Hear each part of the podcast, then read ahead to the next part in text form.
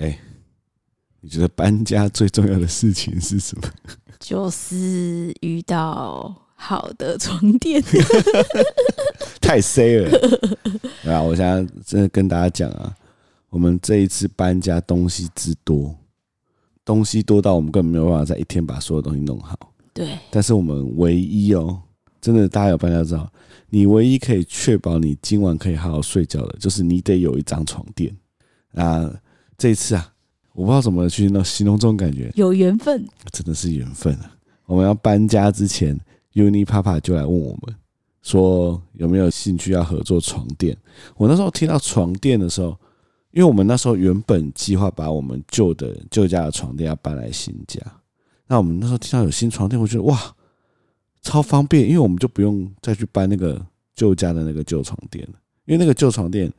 我觉得怎么睡都会早上起来都有点腰酸背痛，因为它其实就是一个，我记得我们好像去某一个地方的什么床垫工厂去找的，对，那 Uni Papa 就跟我们说，他们这次要跟我们合作的是一个叫做黑绵羊，好可爱哟，是黑的床耶，很黑的黑，睡眠的眠，黑绵羊。那我就先不介绍它的特色，我直接讲我第一次躺下来的感觉是什么。我必须说，从小到大我从来没有自己选过。厉害的床垫应该也没有吧？就是我们每年都会升级我们床垫，旧家算是已经 CP 值高了，但我们从来从来没有睡过真的很很强的床垫。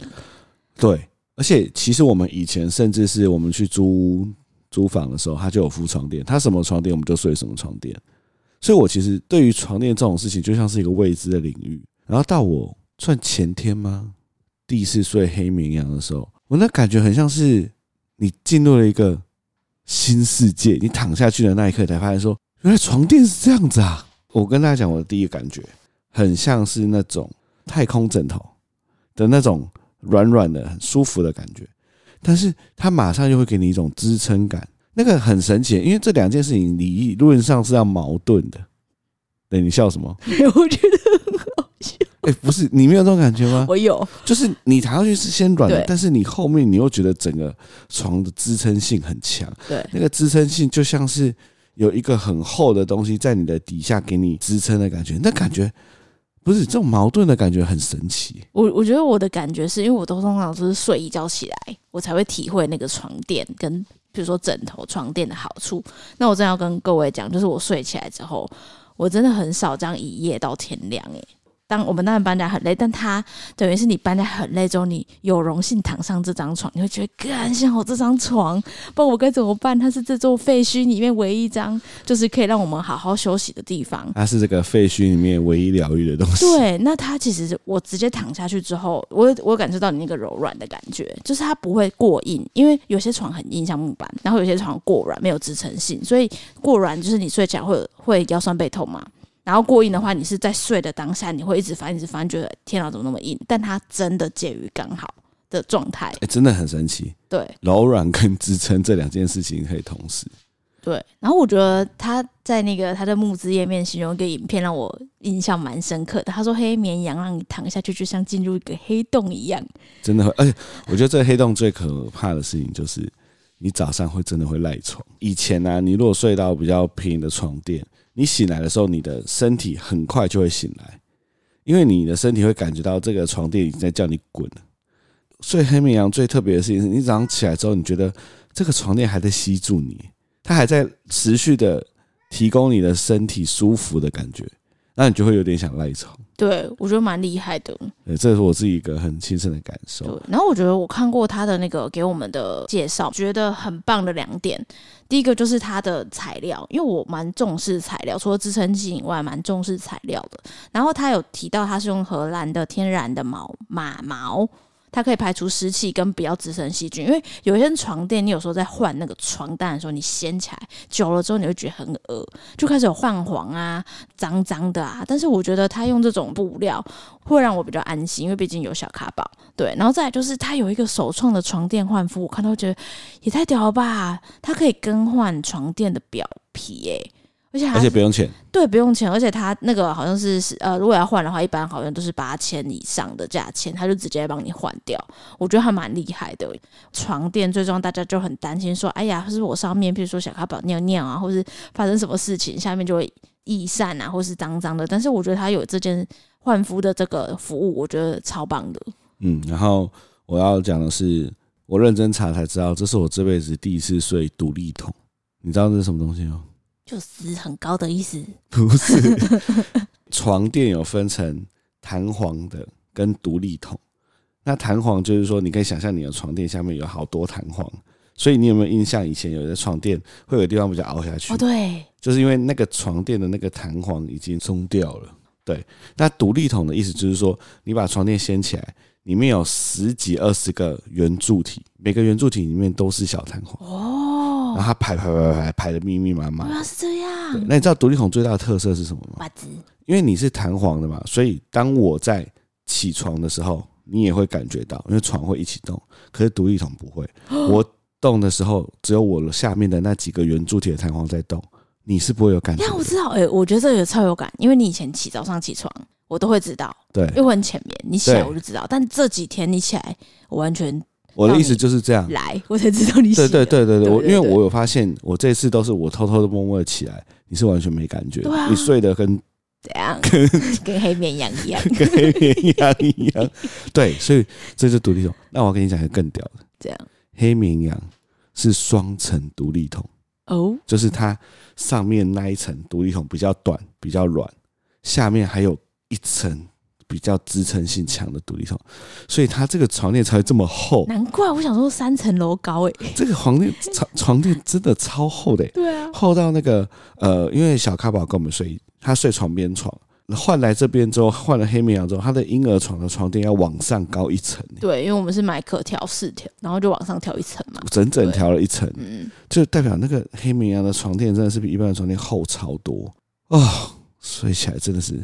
神清气爽啊！睡起来你就会觉得啊，人生就是要这样。让我想到了一句话，这是我之前在路上看到。他说啊，家财万贯三顿饭，千户房屋一张床。然后他本来是在讲说，你就算是再有钱，你还是一天只吃三餐。你就算是再有钱，你有这么多的房子，你还是只睡一张床。就这句话就一直烙印在我脑海里面。我这次睡黑绵羊，真有这种。千户房屋一张床的感觉。我们到现在嘛，也算是出社会多年，然后你有时候都会觉得很省，但我真的觉得，只要是跟你生活息息相关的东西，就买好一点。我每次都跟着康讲讲，对对，不管是枕头啊、床垫啊、椅子啊，你就是都买好一点，因为对你的身体才是好的。而且我，我昨天晚上想到一件事情，就是你其实一天之内有超多时间都躺在这个床垫上面。所以我觉得床垫跟枕头真的是仔细想一想之后是蛮需要投资的，不是值得，是需要需要需要投资。因为如果你不投资的话，你后面去找物理治疗师的钱就会在，真的，反正那个钱就是要花下去。这是我的心得。对，那这是黑绵羊啊，Unipapa 有在泽泽的募资专案，那它上面呢有超早鸟优惠。那大家可以就是搜寻黑色的黑，睡眠的眠，呃，羊就是那个羊，黑绵羊。而且它现在有六十天试睡体验，等于是它就是让你睡好睡满，在家你就睡，你就睡睡看吧。哦，而且它免费帮你搬到你家，不关机哦，再加上你家的旧床垫，它免费帮你处理，好赞，不用钱。我跟你说，搬家一个重点就是怎么处理废弃物，真的很重要。有人帮你处理，你真的是要跪下来谢谢他。没错，对，所以欢迎大家，呃，只要有兴趣啊，都去泽泽的页面啊，看一看这个 Unipapa 黑绵羊床垫哦。再会啦，心爱的无缘的人。得得得得得得得得。要先给六张礼哦。对，哎，那一天你不是牵的小咖宝离开六张礼吗？我有拍一张照片，我看到。你有看到？有啊，你有发啊？我发在 IG，我发在 IG 哦。哎，很惆怅哎，很惆怅哎。我们已经离开这个地方了，就像之前讲的，这个地方它承载了很多的回忆。我昨天睡前啊，啊，突然很感伤的跟卡拉讲，因为昨天是我们离开六张里最后一天，把房子的钥匙交给房东，正式交，正式离开。然后我就跟他说，以前我们搬家搬那么多次，我都没有像这次那么有感触，因为六张里是我们人生转换一个非常大的一个重大的地方。包含就是，譬如说结婚呐、啊，然后最重大的是从两个人变成三个人，从怀孕啊。那天是谁跟我说什么两个人变成一个人？两个人变成三个人，是你讲的吗？不是我啊，哦、对吧、啊？因为我怎么记得是谁？不是我啊，我说三。哎、欸，你们两个还从两个人变一个人？三个人。对啊，我们就从怀孕，因为你知道怀孕那个开始，你租屋的环境就会开始有一些变化，就为了怀孕去改变它的路线，然后有一些设置，然后到生完小孩，你那个变化之大，就是整个打掉，就是多了游戏区，多了泡奶区啊等等的。那里面有小咖宝第一次爬行的回忆，然后第一次走路的回忆，第一次跟我们讲话回忆，干，我都要哭了，我真的昨天真的很想哭，因为我觉得。他在那个地方是属于他人生中、生命中就是唯一一次，比如说第一次一个月，第二次走路，哦、第一次走路什么什么等等的。对。可是昨天我们去把钥匙交给房东的时候，因为已经搬空了嘛，回到的是第一次看到这间房子的那个回忆。因为我觉得你在搬进来之后，东西会渐渐放进来，它就变成你家的样子，就不是房子，它是家。但你把这些东西都搬搬走之后，它又变回房子了。那昨天去的时候就是哇，空荡荡的，就想到我们那一次很三年前哦，第一次看到这间的那个感觉，就觉得时间其实真的是过蛮快的，过超快的。那这个必须要跟大家说啊，这一次的搬家公司啊，找了一间超赞的，赞吧，真的赞，是不是？我可以先分享，我觉得搬家公司有几有哪些事情是会让你觉得很赞的。第一个就是前期他要很细心。因为他总是要估，总共要几箱要开几台车嘛，他必须要很细心，而且态度要好。因为我们也遇过态度不好的，讲话很随便的，你就会觉得有点不安心。对，我这边可以来介绍，因为我刚开始我们本来有预约一间以前认识的搬家公司，但是他就是我们跟搬家公司日期巧不拢，所以我们之后就找一间，我就赶快网络找一些五星好评的搬家公司。他真的是五星好评，他就是两百多折。搬家的心得，他就是都五颗星。哎、欸，他只服务台北吗？还是我不确定。但是我看到这个，我就直接订，然后我就加他 line，我就想说，哎、欸、呀，就是加 line，然后赶快问有没有时间，因为我怕来不及搬。他就说，哦，他还有档期。我想说，太好了。他跟我讲非常多的细节，说包含就是从哪里搬到哪里啊，楼层有没有电梯啊，然后请我把我们家的东西拍给他看，方便他估价。对，那其实经过前几天搬家啊，你知道我都估错，所以这次有大型家具，我真是非常谨慎，扫视屋子里面每一个大型家具都拍给他看，然后我就讲一讲，拍一拍之后，他就说，嗯，那我知道了，那我现在帮你估，这个大概是五到六车，价格大概是落在两万多左右，那我们到时候会视情况，就是请师傅跟你报价，但是都是透明公开的。我觉得他非常好的地方是小编非常客气有礼貌，他对任何问题都很有礼相待。然后再就是他们价格透明，一车多少钱？然后、哦、他是用车算，对，用车多，而且他们车有两种，就是有好像有一个中型的大型的，然后要不要加顶？就是他有时候他会用帆布铺平嘛，但是如果你过多的话，它会变。但叫叠高，哇！你怎么什么都知道？对，因为我就是看他，他资讯非常详细，因为他怕纠纷，所以他其实全部的资讯都放在那上面。他就说小，就是某人小姐，我这边都跟你详细的介绍我们的收费等等的。那我觉得这样很好。对哦，所以他们的价格很透明，很透明，而且开报价单。哦，对，然后他们实际来啊，等一下，先跟大家说他叫什么名字啊？他叫做凯富，凯是这是什么凯？凯子的凯，凯子的凯，富就是有钱人的富。凯富搬家公司真的是只能说品质好到我们就愿意直接帮他推荐。真的，因为这是当下沟通的阶段嘛。那我觉得蛮讶异，是当天他们来，他们派了两车，我们东西真的很多，派了两车，然后四个师傅。其实那一天来的时候，因为其实我自己对于搬家这件事情会有点怕，因为其实。以前的经验就是搬家师傅都会有点凶，所以大家最常有印象的其实就是什么？比如说你叫快递或者货运，有一些那个货运师或快递师超凶的，不知道他在凶什么，所以我会有点担心。然后那一天他们按门铃之后就走上来嘛，就是一个很快的一个男生。然后他进来之后，他的态度好到让我觉得，而且他的态度不是那种很假装的好，他是真的很亲切的那种，就是说，哎，那你可以大概可以先跟我讲一下，说你这些哪些东西大概要搬，哪些东西不搬嘛，这样子。然后我就去跟他讲，他整个过程的那个。态度都让人觉得很舒服，就他你他没有要刻意讨好你，但他也完全没有凶你，而且很认真的听说，呃，你的东西什么什么什么啊，东西在哪里，有什么有几项，什么东西要搬，什么东西不搬，我那时候就突然有一种放心的感觉。我觉得那个感觉还蛮重要的。哎、欸，我这边要插播，整行这次搬家真的有够累的。我就跟他说：“哎、欸，搬家是几月几号？”他说：“OK，没问题。”我就好好赶快订。然后因为年底的档期很满，所以我就赶快定下来，我就觉得啊，好放心哦。就大概搬家前三天吧，我就跟整行说：“哎、欸，礼拜二要搬家哦，就是你记得跟公司请假。”对。然后嘞，你自己我就看了一下行事历，发现礼拜二早上我得去出差。我超傻眼，我想我超傻眼，我真有够傻眼。欸，我也很傻眼，好不好？我大概这一年唯一一个完全不能动的时间，哎、欸，就是那一天。欸，人家跟他约时间要搬家，他竟然没有看他行事历，他就说 OK。但总之呢，我们又要感谢他说犯罪的莉莉又来支援。哎，莉莉最近曝光率很高，哎，哎，他真的很骂街。如果没有莉莉，我现在应该。跪着录音吧，你应该就不会进这间房间了。我就叫你自己去找别的间。大家可以想象搬大搬家的当天，然后我完全不在。啊，搬很多次是犯最多的时候，欸，我也没有算完全不在，我待到搬家公司来。哦，我我跟他说。但重点就是，大家如果要搬家，因为你旧家要留一个人，新家要留一个人，那我一定是是去新家，因为新家什么东西要摆哪里，我要先讲。所以旧家有一个人要很了解，说，哎，就是什么东西要搬啊，然后留哪些东西这样子。那那一天呢、啊，他们来之后，我就呃，我有准备要出门嘛，但是我还是很热心的，跟这些大哥们讲说什么要搬，什么不搬啊，等等等等啊。再次再感谢一下莉莉啊，莉莉这个义不容辞，拔刀相助，冲来我们家的旧家，唉就是让我们在那边接手，算是接棒。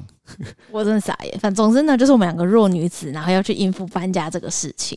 那其实，其实老实说，找一间可靠搬家公司，其实弱女子其实不用干嘛啦，因为他们都会帮忙搬好。我觉得很厉害的是，他们大型家具都有包膜。哦，对耶，对，然后包超好的，对，然后我在那边等，我就很紧张，我很焦虑，想说，哎呀，怎么办？有四个男生，然后我是不是要把大门打开啊什么的？他们真的很厉害，他们就是一个人搬了好几箱很重的东西，我真的觉得他们腰应该会断掉。然后他们就上来就说：“哎、欸，这个东西，这个东西要搬哪里？”然后我就说：“哦，里面那间房间就有一个搬家电的。”他就说：“那这个东西呢？”然后我就说：“你放在这边，我放进去没关系。”他就说：“对对，你不要动，我来，你都不要动。”他就说：“你都不要动，我来，你搬去哪里跟我讲。”然后我说：“哦，真的从头到尾，他们就帮我瞧我要的位置。”真的、哦对，而且鞋柜我原本是放在里面，然后我想一想，觉得嗯不行，这样子太挤了，因为我们家真的东西有点多。他们最后要搬完，我还跟他们说不好意思，大哥可以帮我，我再把这个移出去嘛。他说没问题啊，还有什么要移的嘛？你都跟我讲。他们就是甚至帮我把那个储藏盒，就是很重的那个储物盒，帮我搬到衣柜上面。他们真的超，所以他们就不是那种什么哦，搬到这边放了就对对对对，他们就是都把家具好好的、很温柔的对待他们，然后放他会问你说你要放到哪里。对真的对，然后他们就是会就是看一下格局，说：“哎，你这个你家是不是格局有改过？”他说：“我们家是不是格局有改过？因为我们家的那个进来的那个坎比较高。”他说：“通常这种是阳台，所以你们可以问一下房东是不是要改。”什么意思？有改过？他说：“那个坎很高，我们现在家家里面不是那个坎很高？那个坎很高。”他说：“通常都是阳台坎才会那么高。”他说的啦，阳台坎才会那么高。对啊，没关系，这这段不是重点。突然想到，想跟你闲聊一下。我们那坎是真的蛮高的，欸。对啊，他说通常都是阳台才会那样做。哦，是要挡水是不是？之类的。啊，我们外面那算阳台吗？算是半阳台之类的。哦，对啊，反正就他有跟我闲聊，但他最得我心的一句话是，他在搬小朋友的玩具的时候，我就说：“哦，这是小朋友的玩具，然后这是一辆公车，你帮我放里面。”他就说：“你有小朋友？” 我说：“对啊，我们有一个小朋友。”他就说：“啊，你的身材看起来不像妈妈。”看起来像阿嬷，像屁，我就超心花怒放的，我就觉得哦，好棒哦，心花怒放，对啊。但他只说身材，还没有说你长得不像妈妈。戴口罩啊。哦，反正他们就会让你觉得，就算是你一个女生在处理搬家的事情，也不会觉得不舒服。对，或者他们也不会看轻你。对，就自己变成那个凯富搬家公司的业配。我觉得会让我们想要讲，就是那种真的很强的。事实上跟想象上真的差。对对对对对。然后事实上，他们真的是很贴心的服务，让我们觉得很棒。嗯、虽然我其实大部分时间都没有经历到，根本就没有经历到，都是我跟弟弟好不好？后来搬了几台几车。六车，六车，六车。我跟我朋友讲六车，我朋友全部傻眼啊！就我们就连家具一起搬啊，之前都没有连家具一起搬啊。啊，哎，刚好我不是有在那个我们的 IG 上面说什么，我我那个搬家 QA 吗？哎，干脆跟在 Podcast 一起讲一讲，因为大家可能对于搬家这件事情有很多细节想要知道，尤其是有小孩的家庭。对，我现在 Podcast 上回啊，然后呃，那个线动我也会回。好，第一个人问我们搬到外县市了吗？没有，我们搬到松山区。好，第二个搬家时才发现过去最不需要购买的东西，干超多的啊！我们在搬家前每天都在倒垃圾。哎，我丢了什么东西？我印象最深刻。很多啊，有一个有一个超垃圾的，什么光触媒捕蚊灯？我靠，有那个那个捕，我跟你讲，光触媒捕蚊灯会捕的蚊子是什么？有自杀倾向的蚊子。就是我们那时候开光触媒捕蚊灯，捕了大概一个礼拜，只有一只。他可能不小心被吸进去。对，他可能是他不是想自杀，他是不小心被吸进去。还是路过而已。对，他路过不小心被吸进去。就是这是这是我觉得里面最废的。对、还有一个我觉得我也觉得很生气的，我先讲我自己觉得很生气，就是我要买一个循环扇，日本的牌子吧，它应该是要循环扇吧，就是。小小只圆形的那种，我把那个循环扇放在我们旧家的阳台，吹那个我们的晒衣的地方，希望可以把水汽带走。所以它放在有点半户外，所以它里面就有点脏。我发现它没有办法拆，哎，它没办法清。哎，走。对，它的一般的电扇不是可以拆下来洗吗？它的这个循环扇设计是不能拆的，所以它里面全部都卡的东西就不能拆了，我就只能丢掉。哦，我真的真的很生气。哦，这怎么二零二三年了，还有这种不能拆的东西？快去 diss 他，没关系啊，反正都丢了。还有嘞，那那你觉得你觉得最不需要购买的东西，最不需要？因为都是杂物，就是都是你当那个你，比如说年轻的，你觉得那个东西好酷哦，好炫哦，然后你就会买，然后你就会留着。你到这个年纪就觉得，看我在干嘛？为什么要买这个？为什么我我我要买这个？就比如说很多杯子啊，很多。纪念品类的，其实我真的觉得到一个地方，你真的不用再买什么纪念品，除非它真的是实用的东西，就一些钥匙圈。还有那个啦，去日本有时候会买很多护身符，其实都其实都蛮浪费空间的。然后还有很多哦，我讲不出来。我们家很多过期的食物，我在清厨房的时候我很崩溃。就是你很爱囤茶包，然后你就是看到新的茶包，你就见猎心喜，你又买一个茶包。你知道我丢了大概四分之三的的喝的茶包，为什么要丢？因为都过期了。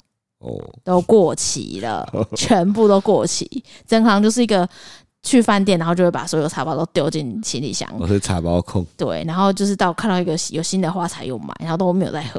然后食物一堆过期的啊，就是药品也过期，我丢一堆药，一些食物什么的，就一直买，一直囤。去日本买一堆药妆，然后就是想说，哎、欸，这有一天会用到，结果你就没时间。药妆确实是，对啊？蛮容易会买一买，根本就用不到。对，反正就很多废小废物。好。再来，旧家电器后来怎么处理？我们有些东西直接留在旧家，欸。我很多朋友都对于我把电视留在旧家很不解，因为他们觉得那是一台六十五寸的大电视，为什么不搬走？我来分享一下我的想法。第一个是电视其实真的很便宜啊，现在电视很便宜，六十五寸的电视两不到两万块就可以买到。然后在搬的过程，你要考虑的是它有可能会撞到啊，或是干嘛的。那只要撞到或干嘛的，你明天也没办法修，因为你只要一修那个钱，他就叫你重新买一台新的。那六十五寸又不好搬，所以我们后来才决定说把那台留在那边。所以现在其实电视相对来说很便宜啊。还有我们留了什么冰箱，还有留了洗衣机，大型都没带走了。对，这三个没带走。对啊，对，好，再来，我们总共花了多少时间整理？哇，应该有半个月哦，应该有半个月。加起加加起，就是从。半个月开始陆续慢慢整理。但当然，这种整理不是说每一天都就是熬夜到凌晨整理啊。前面就是佛系整理，佛系整理，大概是前两个礼拜吧，才开始很认真的装。因为我们东西真的太多，多到我每次只要想到要整理东西，我就觉得好痛苦，就很累，很像上班，比上班还累。对，然后我就觉得上班还比较轻松，所以就会蛮推荐大家边听我自己啊，我会边听 Podcast 边整理。心情会比较愉悦。我觉得前期就是你要先丢东西，对对，然后后期才开始打包。你要先丢非常多东西。我真的是丢了超多超多袋的，各式各样的东西。哦，我想到一个，之前那个很废的小屋，我觉得有一个最具代表性帆布袋。超爆干多帆布袋，就是我每次就是看到帆布袋，说这好可爱哦，Oh my god，这好有纪念价值哦，Oh my god，这什么的。或是你看帆布袋说，哎，这是我喜欢的花色。对对对，然后就一直买，一直买，一直买，一直买。然后你从来背出门，大概就只有那两三个，就真的就那两三个。所以帆布袋真的，所以这次我全部都丢掉了，不要买。对，请问预计在几岁？卡宝几岁要跟他分房睡？我觉得是他自己有。呃，已经语言能力非常成熟，然后可以表达他的需求的时候，就是我看到是，我有朋友他是小朋友，他比较大了，然后他问他说：“你想不想自己一个人睡睡看？”他就说好，但是你这时候就要跟他明确的表达是爸爸妈妈都在门外，如果你有需求的话，我们都会进去，就要要到这种语言程度，我才会让他想试试看，让他自己睡觉。对啊，好，搬家那天小咖宝在干嘛？他去上学，他去上学，因为我们挑了一个、欸，这也跟大家讲，我们是故意挑他上学的时间搬家的，真的会省很多力，不用顾他，真的省很多。大家知道，你光是在整理家里的时候，有一个小孩加一只猫，整间冲来冲去，有多痛苦吗？而且那个小孩会把你全部收到里面的东西再全部拿出来，对，他会想帮忙，我就会有有就会让他有帮忙，就比如说搬东西呀、啊、丢东西、丢垃圾啊，我就会说，哎、欸，你来这里帮妈妈丢东西，他就很开心。嗯，但是他真的，你平常在整理的时候，他真的是很想做些什么，但都就是做不对的事情，然后你就会觉得啊，好可爱，但是啊，又不能对他生气，你就会一直在这个困境里面。没错，好，再来下一个是会有 room tour 吗？你之后应该就是拍线的都会用到吧？对啊，线都会用到。还有就会不会搬完二宝就来了？不会，没这种事。哎，小孩当是不是关在厕所？没有，没有，没有，没有。哎，但我们搬来新家之后，我们要在有小孩的状况之下把这些东西归位，也蛮辛苦。还有猫，我觉得重点还有猫。今天就发生一件事情，小咖宝把我们的除湿机子推倒之后，那个除湿机的水就淹进去，除湿机整个宕机。哦，我真的要气疯。我觉得又好气又好笑的是，因为我那时候要帮他用热牛奶，我就得转身在倒牛奶，他就一直在那边鲁小，就是那那那那那那，就是一直摇那个除湿机，然后除湿机倒的时候，我转过来，他，除湿机发出哔哔哔哔哔的那个声音啊，然后他就吓到，他本来的那个在鲁小的那个脸完全收起那个表情，吓到，然后两只手插在后面，然后站着看着我说：“爸爸。” 拜拜。然后我那时候看到，我就啊，小咖爆坏掉了，这样，因为那水一直流出来，一直流出来。然后他就是往后拜拜拜拜。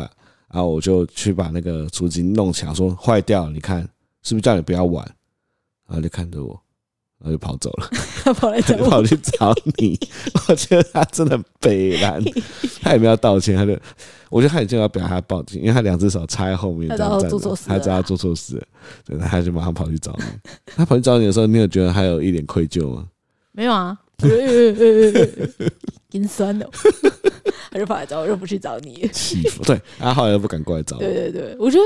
我觉得是我小孩这个猫很崩溃，是就是鲁鲁到我们家叫鲁鲁，我们家的猫叫鲁鲁。它到新家之后，它就是非常爱到处探索，哦，他每一个地方都要踩。然后我们新家现在状态就是都很脏，它所以它的猫掌非常脏，它的毛也很脏。我 要讲一件超好笑的事，干它超爱冲进厕所，对，然后跳很高去那个最脏的窗户那边踩。然后我每次洗澡，我都可以看到他今天又从哪个路径跳上窗户，因为那个浴缸那边就会有他的脚印。对，我前天看到一个脚印，快笑死，就是那个你就看到他那个脚印就都都都都都走到浴缸上嘛，然后就在他最边边那边他滑倒，那个脚印拉出一条黑色的，我真的快笑死！我看你滑倒，你知道我在说什么？那个浴缸最最右边那不是斜的吗？你看到脚印一一路一路过去，然后突然一个一个猫掌，然后滑下来的那个。跟北七，反正他最近就是到处走，然后真的超爱闯。而且他现在新家有很多架子，所以他最爱在很高的地方。他现在 他 right now 就在我们衣柜上面看着我们两个，衣柜上面叠高的盒子上面看我们。然后他平常在厨房，他会跳到冰箱在最上面最高的架子，对，架子上面最高的箱子跳到那边看。你知道哦？昨天有一件很好笑的事，我昨天拉完屎出来，他就冲出来看我。他就准备要跳上冰箱，你知道他要跳之前，他身体会蹲下来，要出力。我这样看他，他就蹲下来。我说：“露露。”然后就吓一跳，之后全身放乱，然后四肢趴在地上，这样 看起来像人家空袭警报一样。真的，对。总之呢，就是我们在搬到新家之后整理的时候，真的很崩溃，因为小孩乱到处乱跑，然后他现在在家都要穿鞋子。那猫也到处乱跑，猫而且猫现在因为到处乱闯、到处乱跑，它已经变成一根超脏的鸡毛毯，真的 超爆脏，全身就是灰灰刷刷，然后每个地方都转，每个地方都跑。我们有一天打开房间，因为我们找不到他，然后就到时候打开房间，发现他不知道在我们床上睡了多久。我真的最崩溃，每次都是这个。我们已经尽量把我们房间的门关起来，就还是找一个机会溜进去睡觉。我是不知道它什么时候溜进去的。这就是不得不说，黑绵羊床垫，连猫都挡不住诱惑，也想睡啊！我进去里面的时候，它就它是用那种最舒服的姿势窝在我们床上，因为一般来说我进去里面，它就会赶快跑，没有了，它就窝在里面睡觉，看着我，然后继续睡。的床你也懂 啊？反正搬家就是各种崩溃啊。对啊。那最后啊，要跟大家讲一个很有启发性的故事，就是呢，不瞒各位说。我们家楼下的邻居啊，我可以明确的说，他应该是大概百分之八十的人都不想遇到邻居。他就是一个阿桑，很爱找我们聊天，但是他找我聊天的方式都会让你觉得他带有攻击性。比如说，他就会说：“哎，你们东西怎么那么多啊？你们怎么会买那么多东西啊？”就是他对我的开口是讲这样这种话，我就说：“啊，没有啦，有小朋友的东西啊，这样。”就是他每次只要遇到我，他都是用这种攻击性的开头来讲。比如说他上次遇到我，他就说：“哎，你们怎么自己就修了对讲机啊？”我我我心里面想说：“我修对讲机干你屁事？”我就说：“哦，没有啊，我们对讲机旧了。”他就说：“啊，你们对讲机修了，你有去动到楼下的线吗？”我说：“没有诶。”他说：“楼下的那个对讲机的那个线，我我本来还可以按，现在都不能按你。”我说：“可是我们这换我们家里面的对讲机啊。”就是他每次都是用这种。质疑式的方式在问我，但是呢，因为我想说新来新家敦亲睦邻嘛，哦，他还会看到我就跟我说：“哎，小兄弟，跟你说，你们家的厨房不可以弄水哦，你们家厨房弄水，我们这边会漏水。”但是我都是很客气，很客气，然后心里面还是有一点点不爽，就阿三你怎么一直这样子？那一天搬家，听说那个搬家公司来的时候是停在外面了，对，然后是有人很不爽，是对面的保全啊。对面大楼的保全，可大楼保全为什么要不说？因为那个他们停在对面大楼的停车场外面，他会怎样？就是是户外停车场，他们觉得他占用到他的地，但其实根本没差，因为那边又没车。他保全冲出来，对啊，就是说你们不能停在这里，请你开走。对，就是在这样一个剑拔弩张的时刻，楼下的阿尚冲出来大骂那个保全，对吧？听说是这样，对对对。阿是说什么？搬家大哥上来，他说：“哎、突然出现一个见义勇为的阿尚在帮我们骂那个保全。”我就说：“啊 啊！”他就说：“他就很挺我们，说我们只是搬家而已啊。”然后就说：“哦，真的很少见这么见义勇为的阿尚。”我想说：“哇哦，谁啊？”对，所以我就在跟大家讲这小故事，就是你就算是遇到一个你不喜欢的人，但是你还是要跟他保有一个友好的关系，因为你不知道他在什么时间点会冲出来帮你。因为其实我们不可能去骂那个。保全嘛，但是那个阿尚就是这见义勇为的直接骂，骂一骂之后，那个保全就说：“啊，那你们搞一半一半。”这个故事我听到就觉得，因为！我觉得那个我们楼下邻居比较像是典型的台北的阿尚，就他可能退休了，然后很有钱，然后他在家没事做，所以他很寂寞，所以他就会想要用一直找我聊天，聊天，然后他都会用一种倚老卖老的那种态度来跟你讲话。对对对，真的是倚老卖老。然后譬如说我上次就遇到他，然后说嗨哎，你好你好你好，我们搬进来这样子，他就说哦，你们小朋友多大？我们就说哦，我们就是有一个小朋友，现在大概快两岁。他说哦，我们也有双胞胎啊，说你自己带，我就说哦，没有，我送托婴中心学校。他说啊，送托婴中心哦，我们都直我都直接请一个外劳来顾诶、就是一个外劳来顾，这样比较安心啊，什么的。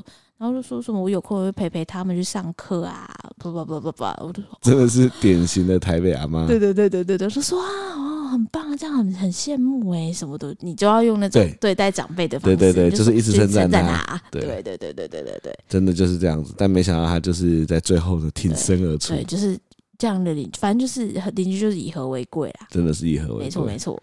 那讲到阿妈。又让我想到一件很有趣的事。我们那天搬完家，拿一堆纸箱要去丢的时候，突然看到前面有一个阿妈，她也在收一堆纸箱。我人就说：“哎、欸，还是我们纸箱给她就好。”然后那阿妈转过来，她身上的衣服绣了三个字：KMT。吓得我不敢过去，吓得不敢过去。对啊，真的是吓得我不敢过去。那个光芒四射啊！对啊，我觉得我们搬到松山区，因为我们真的在大安区那边。我们在的大安区不是大家想象中那种很华丽的大安区，是我们比较偏边缘的蓝领的大安区，那里就是比较多殡葬业，所以你在吃饭的时候，旁边的人都是比较一般上班族啊、学生、庶民。但是搬到这边，我在附近吃饭的时候，我发现他们聊天的话题都是房子、钱、你爸妈做什么，反正就是一些很妙的话题，就是一些比较。高端的话题，我就会觉得哦，就你吃个饭，旁边在聊台北买房的事情之类，然后后面再聊股票的事情，对，保险什么的。因为我们住的这一区比较算是市中心了，对，所以我就觉得哇，到市中心果然跟我们之前住的那个贫民窟感觉又有差，真的，对啊，太猛了。这个就是我们的搬家心得。对，我们之后可能会陆续，因为现在是新家首录开录，现在已经十二点多了。对，我们之后可能就是。再跟大家分享更多关于搬到新家之后我们发现的一些小故事。没错，那今天你有想点什么歌？还是你要点你的那个年度排行榜的歌？年度排行榜？排行榜？你就闯哦？不是啊，你的那个播放器里面不是有你的年度排行榜？对啊，点一首你觉得很赞的歌。哦，我的歌都是版本容易的歌诶。那你点一首版本容易的歌。坂本龙一的歌吗？我喜我最近喜欢他的有一首歌叫做《哎、欸，为什么你的猫又？》现在露露在用他的卡声撞我们的麦克风。对，他叫《Merry Christmas, Mr. Lawrence》。哦，对，很好听，它是演奏曲。因为我最近我不是跟大家分享，我当妈妈之后，我每年的那个 Spotify 的年度歌曲、年度曲风全部都是古典乐。那我今年不意外也是古典乐，但是我听的都是比较。新一代的钢琴家的歌，比如说坂本龙一啊，还有一个叫什么，还有另外一个韩国的韩国的 Iruma，韩国的钢琴家。所以你推这两个钢琴家？我觉得这两个钢琴家，他叫李圭明，对。然后 Iruma 的歌是我在怀孕的时候就一直听，因为我觉得他的钢琴演奏曲很好听，对。然后坂本龙一是我今年听的呃 Player，就是那个演奏家。的第一名，嗯，那我真的觉得他的专辑真的会让你非常平静，而且非常好听。对，我我蛮推那一首歌的，刚刚我讲的那一首。Merry Christmas, Mr. Lawrence。反正十二月 Merry Christmas 嘛，大家都要到年底了，二零二三年最后一个月，大家再撑着点。那这首歌就分享给大家，不管你现在在什么样的时刻，你如果需要安静的话，或是需要心灵的安宁的话，就可以听这首。Merry Christmas for Lawrence，不是 for Lawrence，是 Merry Christmas, Mr. Lawrence。哦，Mr. Lawrence，对，这样，喂。